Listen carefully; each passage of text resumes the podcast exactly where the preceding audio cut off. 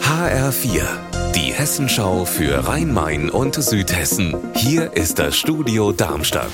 Ich bin Stefan Willert. Guten Tag.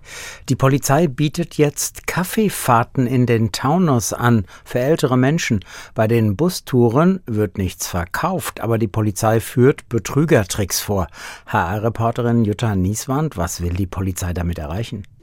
Naja, erstmal ist das tatsächlich eine Kaffeefahrt. Da werden auch Sehenswürdigkeiten angefahren mit einem Historiker, der darüber erzählt. Nur am Ende gibt's dann keine Verkaufsshow für Artikel, die keiner braucht, die aber überteuert sind, sondern es erklären Fachleute, wie man sich als älterer Mensch vor Kriminalität schützen kann. Also, wie die vielen Betrugsmaschen funktionieren und was man dagegen tun kann. Sogar mit einer Schauspielerin, die zum Beispiel den Enkeltrick vorführt. Also, wenn Betrüger anrufen und so tun, als wären sie der Enkel, der in Not geraten ist und sofort sofort Geld braucht.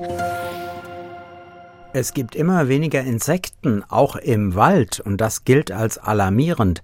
Die Technische Universität in Darmstadt hat gemeinsam mit der Uni München untersucht, welche Tiere im Wald davon betroffen sind. HR-Reporterin Petra Demand in Darmstadt, was kam dabei heraus? Arten, die besonders groß sind, sich von anderen Insekten oder von totem Holz ernähren, haben es besonders schwer, haben die Forscher herausgefunden. Der Rothalsbock zum Beispiel oder einige Marienkäferarten.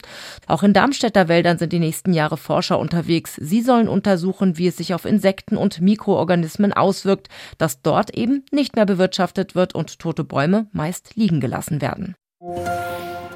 Die Autobahnen in Südhessen werden ausgebaut, neue Fahrspuren und die neue ICE-Trasse durch Südhessen benötigt auch Platz. Das war jetzt im Stadtparlament von Gernsheim Thema. HR-Reporterin Stefanie Hofmann, warum? Es gab das Gerücht, dass die Stadt Pfungstadt 4 Millionen Euro als Entschädigung für die Waldfläche bekommt, die bebaut werden soll. Das hat sich aber laut Bürgermeister von Gernsheim als falsch herausgestellt. Aktuell ist noch unklar, wie viel Fläche des Gernsheimer Waldes durch den Ausbau der A67 und der ICE-Trasse wegfallen wird. Die genaue Planung soll nach aktuellem Stand dann 2027 starten. Unser Wetter in Rhein-Main und Südhessen.